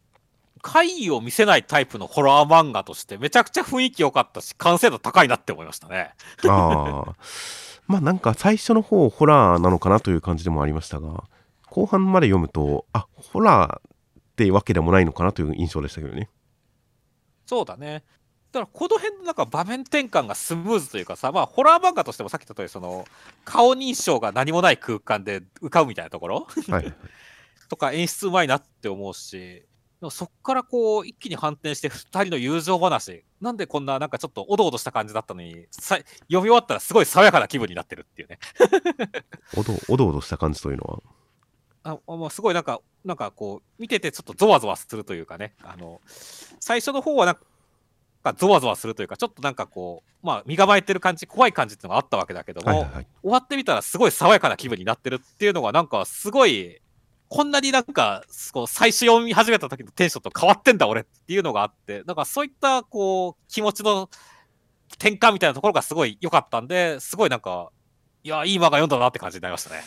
いや、まあそうですね、本当に何か、まあ単純な設定として心霊系 YouTuber とお祓い師みたいな、その組み合わせ自体がそれほど珍しいとか、何か意外性のあるということではないのかもしれませんが、最初の前振りとのギャップがあったんで、そこが、その意外性がすごいスパイスになってて、なんか印象をすごく味付けしてくれましたね。そうね。いや、なんかいい話感。主人公の YouTuber に関してもヘラヘラした感じで始まって、なんかひどい目に遭うのかなと思ったら、全然いいやつだったみたいな、全部分かってたみたいな、わきまえてたみたいな、その辺のギャップが示されたことによって、より強くいいやつ感が出ましたし、で、カメラマンの彼に関しても、まあ、最初は、まあ、カメラマンでありつつ、お祓い、霊能力者、霊能力者っぽいってなったら強いやつかと思思いきや、まあ、俺だったら怖いしなみたいなことを言われて寄り添ってもらってるみたいな感じで実は弱いところもちょっと示されたりとかしてその辺の1回示された印象をちょっと裏切って裏切って裏切ってみたいなその展開が2回ぐらい来る感じっていうのはすごく読み心地としてなんかいいものがありましたね。そうですね。という感じなのでなかなかすごい限定的な絵限定的なキャラクター限定的な舞台の中でのお話の中ですごくこう印象を重ねてくる感じのなかなか面白い15ページでした。では続きましてが銀貨と龍ナの第15話内容としましては、えーシェヘラザードさんは龍ナちゃんを分解というか解剖しようとするんですがアネモネちゃんが止めに入るんですが両目を潰されて爆破されそうになるんですが銀貨さんが助けてくれましたという展開でした。いやー、シェヘラザードさん、ちょっとドン引きするくらいの性格破綻者でしたね。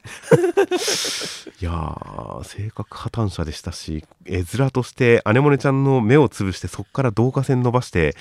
シュボボボボっていうのが、絵面としてのエグさがやばかったですね。やばかったっすね。ちょっと、怪奇映画とかのカテゴリーに入ってましたよ。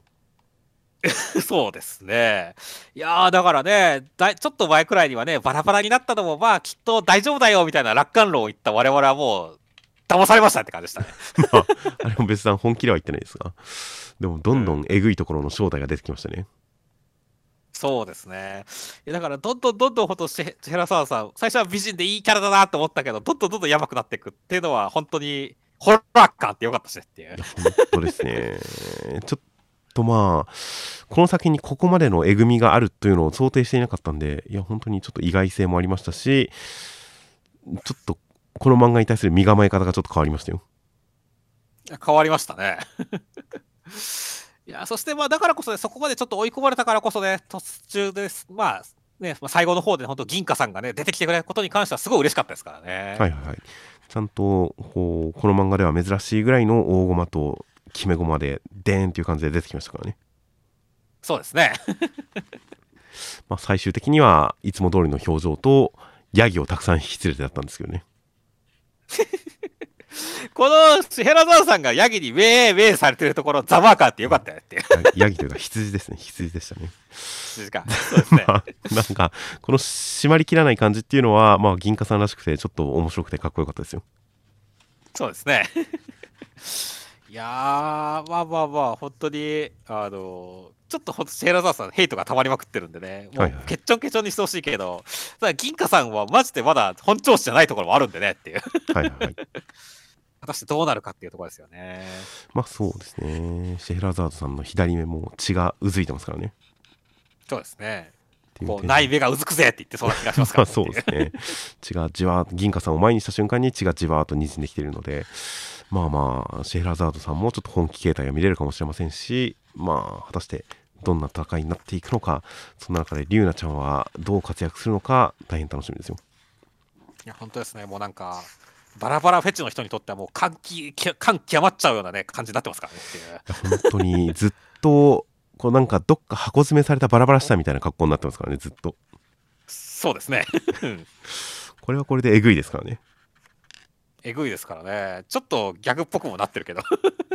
えぐいですからね。本人がヘラッとしてますが、見た目で言えば本当にバラバラしたいなんで、それが詰め込まれてる状態なんで、ちょっともう、ハンターハンター世界だったらもうやばいことになってるんで。うんいやー、という感じなんで、まあまあまあ、このえぐみのある展開がどうカタルシスに結びついていくのか楽しみですよ。そうですね。では続きましてが大東京ニューメデンの第16話内容としましては宇佐川さんたち、えー戦ってきて結構ひどいんですが陣太さん覚醒という展開でしたいや、そうですね。バトル展開来たって展開でしたね。もう孫孫をことなきバトル展開でしたね孫ごたきでしたね。いやー、だから、ウサギさんたちも普通に化け物になっちゃったしねっていう。そうですねまあまあまあまあまあまあこれくらいのマッチョっぷりだったら全然ヒロインの枠に収まってるかもしれないですよ。うん。まあ実際だから本当にね、今週に関しては本当、ホムラナギが果たしてどうなるっていうところですからね。はいはいはい。あの、果たして武器的なものになるのか、陣太さんなんか特撮ヒーローみたいに変身するのかとか、いろいろ方向性考えられますからね。まあそうですね。守るっていう言い方だからなんか身につける感じなのかなとも思ったりもしますがまあまあまあまあかっこいいのだったらいいなと思いますよ。いやそうですね、かっこいい感じになってほしいですし、まあ、まなかちゃんとね、やっぱり対をなすというか、ちょっとなんか協力できるようなホームだとなお嬉しいなとは思うんですけどもね。ああまあそうですね。対をなすというか確かにうまく組み合わさるような感じだとお互いの関係性までバトルに盛り込めてより盛り上がるかもしれないですね。そうですね。あとはね、まあ、呼べる助っ人は呼んでおきましょうって言って、まなかちゃんが言ってますから、はいはいはい果たしてこの後誰が来るのかって感じですよね。まあ全員集合でいいんじゃないですかねああ、もう、かばねちゃんだけじゃなく、たぬきよさんとか、あとはもう、二日酔いで寝込んでいるみやこちゃんも来るわけですねっていう。まあまあだ まあまあそれでいいんじゃないかと思いますよはいはい。まあ、最後はね、みやこちゃんがゲロで仕留めるとかでもいいですからねっていう。まあそうですねまあ勝ったら確かにちょっといつものほんわか雰囲気に戻ってほしい気がしますねそうですね。という点も含めてやっぱこう日常系バトルものバトルが終わったらバトルに勝ったらやっぱ日常系の雰囲気に戻るとかも大事だと思うんでその辺の展開まで含めてまあどう決着をつけるか楽しみですよでは続きましてマッシュルの第137話内容としましては、えーマッシュ君90%に殴られるけど無傷だけど、えー攻撃するけど相手も軽傷がっかりされるけどやめてくれないっていう展開でした いやー、マッシュ君のパワーアップの理屈が、今までマッシュ君はふわふわとトレーニングをしていたからっていうのは、無理やりで笑いましたね。そうですね。一応マッシュ君こう筋肉の一個一個に名前とかつけてたんですけどね。そうそう、頑張ったんだけどね、効果的ではなかったんだねっていう。いやーまあ才能だけでこなしてたんですね。なるほどね。だから本当になんだろうね、この受け身だ、受け身みたいな感じのこの、あの、無理やりな理屈とかで、はいはいはい最終的にこの、このままね、私にふさわしくないってのは何期待し、勝手に期待してがっかりするとか、小蜜とかでやってもらえますか？ちょっと重いんでとかっていう、このナチュラル畜生煽りするバッシュ君とかね。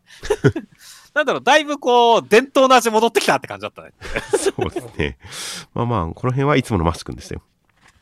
そうだね。だからこの漫画にだから求めていたものが、おここの終盤に来て戻ってきたぜっていう感じがしてよかったなと思いましたね。まあ、そうですね。受け身。なんかバキの5点着地みたいな感じのことをやってくれてますからね。そうですね。という感じのこのむちゃくちゃ理屈みたいな感じでこう叩き叩き伏せてくる感じも大変いい いい感じでしたし。いやーまあ意外と90%引っ張るなという感じではありますけどね、そうだね。うん、まだ100%が残ってるんでまあとっとと本当に満足させてあげてほしいですけどねそうですね。あの、ドゥームさん絶頂させてほしい、あげてほしいですね。今週だってための攻撃は隙ができるがその間の一撃を筋肉で耐え攻撃を繰り出したって言ってますからねそうですね。これ読んでる最中その攻撃のためマシュ君がためをしてる時にドゥームさんに攻撃されてガンってなってるのをなんかダメージ食らってないけどどういう理屈だろうどういう技を使ったんだろうと思ったらただ筋肉で耐えてましたからねパワーですね。じゃあためため放題じゃんっていう感じだったんですがそれに対してがっかりしてるドゥームさんっていうのはちょっとおかしいですけどね、攻撃通用してねえぞっていうね。うん、という感じなんでまあまあまあ意外とこのまんまあのがっかりしたまんまで100%っていう展開もあるかもしれないんでまあまあインフレがどうなっていくのか大変楽しみですよそうですね。では続きましてが特別読み切りやったぜポメラニアン小山裕次郎先生という形でとんかつ DJ あげ太郎の小山先生の読み切りとなります内容としましては、えーまあいろんなこう犬がすごい頑張ってるっていうやったぜっていう展開でした いやー、小島ライオネル君、微妙に可愛くなかったね。まあお風呂に入った後の怖さがすごかったですけどねそうだよね。どちらかというと、ホラー漫画だよね、これって。まあなんか犬がお風呂に入って痩せるっていうのは痩せすぎて面白いっていうのはある種ネタとしてわかるんですがその痩せた毛っていうのをこう必要な線で描写されるんで怖かったですねいや、怖かったですね。いやー、まあ、実際私もポメポメラニアンを飼ってるわけですけども、はいはい いやもう、絶対うちの犬ポメラポメちゃんの方が可愛いよって思ってましたし、ダメだよ、ポメラニアンの可愛さが描ききれてないよっていう感じで、ちょっと悲しくなっちゃいましたけどねっていう。ああ一人でいる時に踊ったりしてますかやっぱりいやーまあでも本当に、あの、誰もいないところで、こう、一人でね、こう、なんかこう、寝相とかで悪かったりすると可愛いし。ね待ってはいないけども、本当に今度一人で、骨のおもちゃとかで遊んでるのもた可愛いよっていう感じだからねっていう。いやーだから、ライオネル君ももっと可愛く描いてあげてほしかったなと思いましたね。まあまあこのゆるさが味ですからねまあ、ただそうだね。もう可愛さより味ですようんうんまあ個人的には犬は飼ったことがなくて猫を子供時代から最近にかけて飼ってましたが猫が長いっていうのは大変伝わってきましたよそうですね。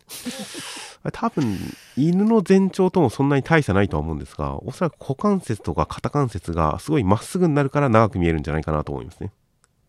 まあ、それはあると思いますね。犬、こんな、なんか猫の伸びって、本当にその、愛知バランスじゃないけど、すごい伸びる。角度つけられるからねって。まっすぐになりますし背骨もこう反り返るぐらいになったりするんでそういう伸びて見えるんじゃないかな実際の全長手足の長さっていう比較だと犬とそんなに大差ないような気もするけれどやっぱ柔軟性があるからかなと思いましたねそうだね。犬やっぱちょっと伸ばそうとしちゃうと、やっぱかわいそうになってくるからね。キャワーンってなっちゃうからそれはかわいそうですねという感じで、えー猫長いなと思いましたはい。では最後に目次コメントで読み切り、あいつはオカルトミキ先生、少年ジャンプ掲載は7年ぶりだそうで、貴重な機会をいただけて大変ありがたいです。ということで、ジャンプ掲載7年ぶりだったんですね。いやー、なんか、そんな経ってんだってちょっと思いましたね。確かに、そうですね。改造人間、ロギー。いやー、あの頃から、ある種の絵に関しては、すごく、こう、センスの光る絵だったりもしましたので、また、少年漫画描いてほしいですけどね。そうですね。今回だってセンスバリチバチでしたからね。はいはい。あとは、やったぜポメラニン、やったぜポメラニアン、小山先生。何年かぶりのジャンボ本誌に漫画掲載、嬉しいですね。やったぜっていう、こちらも何年かぶりですね。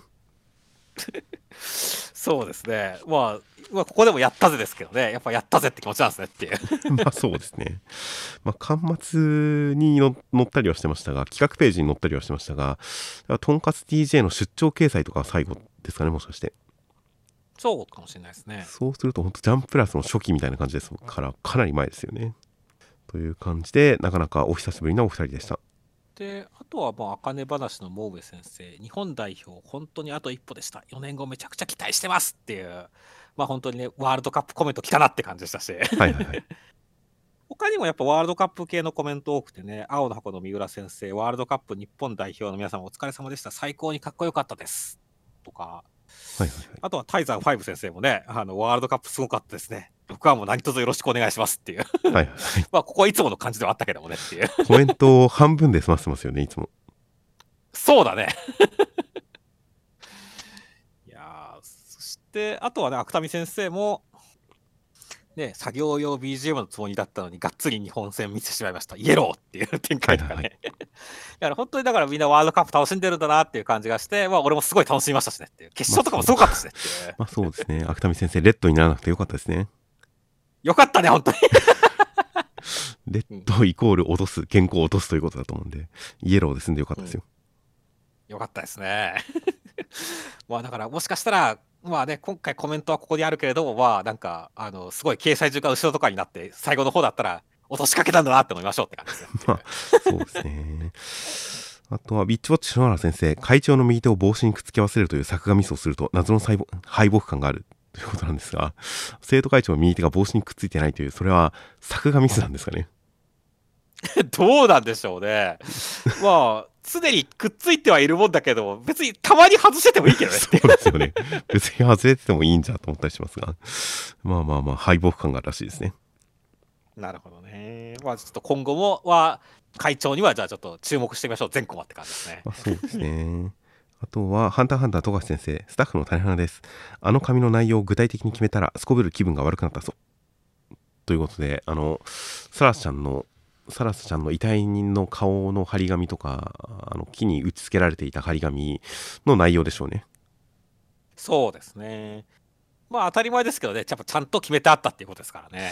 そうですねどっかで明らかにしてほしいですね。いやーコミックスの間のページとかでもいいんで、ぜひ、すこぶる嫌な気持ちにされたいですね。されたいですね。あとは、ピピピピピマポロ先生、おでん好きです。名前わかんないあれが美味しかったです。ということで、ガンモドキ、いや、ガンモドキはさすがにわかるか。餅巾着とかですかね。あれはまあ、持ち巾着って通じるけど、正式名称わかんないからね。あれ、名前がわかんない。あれ。難しい。条件が厳しすぎますが、いつか分かったらいいなと思います。そうですね。あとはまあ一応、僕とロボコ宮崎先生、富樫義弘店行ってきました。最高すぎました。みんな絶対行った方がいいよ。ということで、僕らも行った富樫義弘店に宮崎先生も行ったということで、ハンターハンターパロディがさらに作用を増すんじゃないかと思いますね。そうですね。では、えー来週関東から表紙がテレビアニメ大好評放送放送中人気投票結果発表関東から僕のヒーローアカデミアという形で人気投票の結果発表毎年恒例となっております。いや、そうですね。下手すると最後の人気投票かもしれませんから、はいはいと、注目ですね、これはっていや、そうですね。まあ、上位はいつもの人なのか、10位以内はどう入れ替わるのか、大変楽しみだったりとかします。あとはセンターカラーが、バーサスモンヘンクライマックステレビアニメ化決定記念特大センターカラー、夜桜さんちの大作戦ということで、アニメ化決定特大センターカラーってここに書い書いておくんですね。いや、そうですね。実際だから、公式ツイッターではと先週にとっくに発表されてたからさ、はいはい、はい末くらいに。ジャンプフェスタとかで発表したんですかね、タイミング的に。そうそうそう。だから、てっきり俺は今週号のところのかセセンターカラーだったし、そこに絶対書いてあると思ったんだけど、書いてなくて逆にビビったんだよねって。まあ、そうですね。2号連続からの2号目で、まあまあ、関東とかで発表できたら嬉しかったですけど、そうはならなかったですね。そうですね。ただまあ本当に、ね、来週だからちゃんとアニメ化記念ってことで、いい感じのセンターカラー書いてくれて、大々的に発表してくれたらいいなって思いますね。はい、大変楽しみです。あとはジャンプコミック9巻発売直前、マジカルオクトーバーデイズ満喫センターカラービッチウォッチということで、オクタオクトーバーデイズ満喫センターカラーだそうです。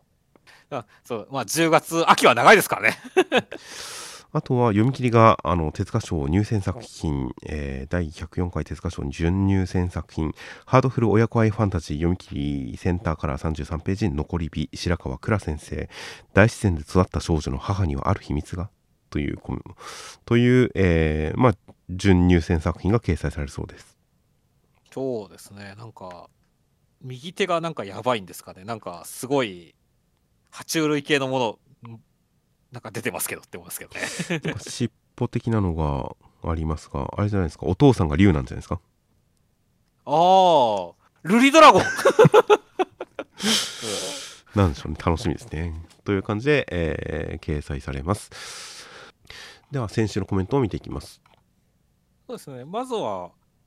はあまあ、先週のワンピースのところのコメントで、悪魔の実に関して人間の可能性であるみたいなところとかね、人間の思いの結晶であるみたいな話のところでね、スケスケの実を思い出して、この理論にすごい納得したっていうコメントがあって、はいはい。確かにスケスケの実は人類の夢だよな、男でも女でもって思いましたねっていう。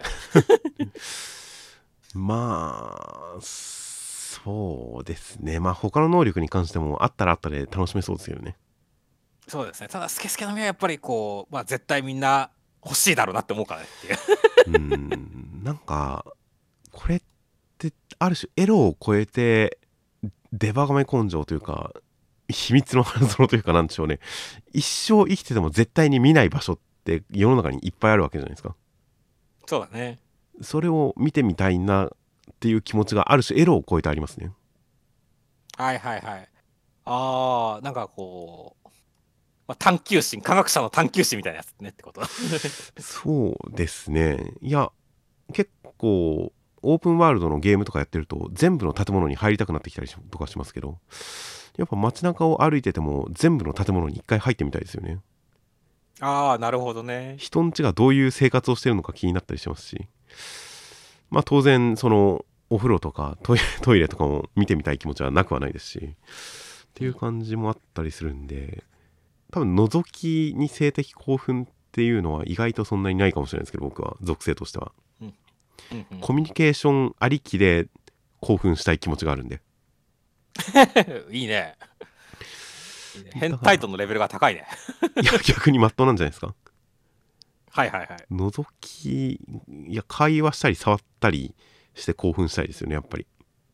なるほどね。っていう風な感じなんで覗きに性的な感じはフェチはそんなにないですがでも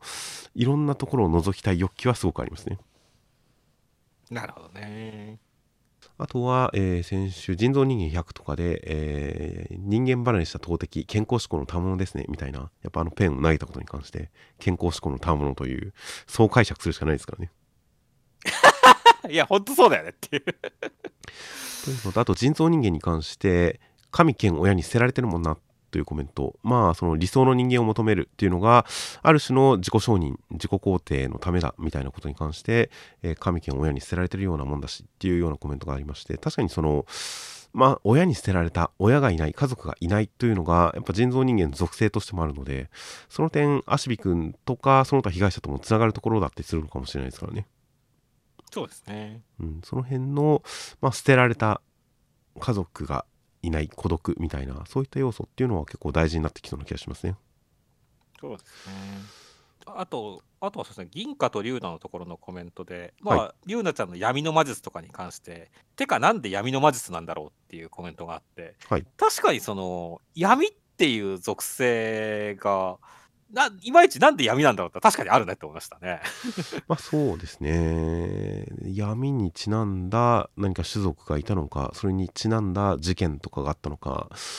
いろいろとまあそのイメージが発生した元はありそうな気がするんですけどね。そうだね。だからそそのあたりは気になるし、うん、だから確かにちょっとなんか、こう、いろいろ、くなんだろうね、まあ、その想像のしがいのあるコメントいいなって思いましたね。はいはいあとはちょっと順番前後しますが、えー、PVP で、えー、サダメ君バカにされた節あるから覚醒展開に臨むという形で、サダメ君がバカにされた感じがするという、確かに、あの、フラチカ君にそんな感じにファンタを表現するなんて、みたいな感じで、ちょっと侮られた感じもありましたが、今週のフラチカさんとのやりとり見ると、フラチカさん一応再現の天才みたいな感じで認めてはいるんですよね。そうだね。むしろ、あれは名前、むしろメロリさんに舐められてるとこあるけどねっていうサラメ君がですか？こそうですね。そのコピーでいいの？みたいなこと言われてるしっていうああ。まあそうですね。なるほど。まあ、その辺はまあ分かりませんが、でも、ソラチカさんからの評価に関しては、再現の天才扱いとか、感覚が理論で出力される感じがするみたいな、その分析とかも含めて、意外と一定の認め方をしている。まあ、あの段階では名前を覚えていなかったですが、君は越冬みたいな感じで、日野定めって言ったら、日野さんってずっと呼んでるたり、名前も覚えてくれたっぽいですし、まあ、その辺で意外と、まあ、認めてくれてる感じがあったんで、それはちょっと嬉しかったですけどね、読んでて。そうですね。あとは、えー、アンデッド・アンラックのコメントで、あの、オータム戦での、その、風子ちゃんの作戦に関して、精神と時の部屋にしてやがるという形で、あの、本の中に入るというのを精神と時の部屋と例えたのが、あの、今週のウィッチウォッチとかぶってちょっと面白かったですね。そうですね。流行ってるな、精神と時の部屋って思いましたよ。ですね。そ して、あとは、まあ、鬼嫁伝のところのコメントで、まあ、あの、ね、宇佐川三兄弟が なんかこう、チェンソーマンのアメリカ三兄弟似てるなみたいな感じで、引かれるんじゃないかな、車にっていう話をしていましたら、はいはいはい、キックボードで引こうっていうコメントがあって、確かにまなかちゃん、キックボードに乗ったなと思って そうですね。だから確かにな、なんか他のキャラ、キックボードで参戦してほしいなってちょっと思ったね。そうですね。それはいいかもしれないですね。うん。いやという感じで、えー、まあまあ他にもいろいろとコメントいただいて大変ありがとうございます。本当にあの、体調を心配していただくようなコメント等々もあって大変ありがとうございます。はい、で、えー、先週の広告の方が黒沢さん、ナインテラさん、トミーリーさん、サスダットさん、なずきさんの、えー、5名の方から広告をいただいております。毎週大変ありがとうございます。ごっちゃんです。ありがとうございます。はい、本当に、えー、大変ありがとうございます。という形で、えー、では、来週が4号合併号。来週、なんか珍しい。いつも3、4のイメージなんですが、4号合併号という感じで、12月26日発売となっております。では、お疲れ様でした。お疲れ様でした。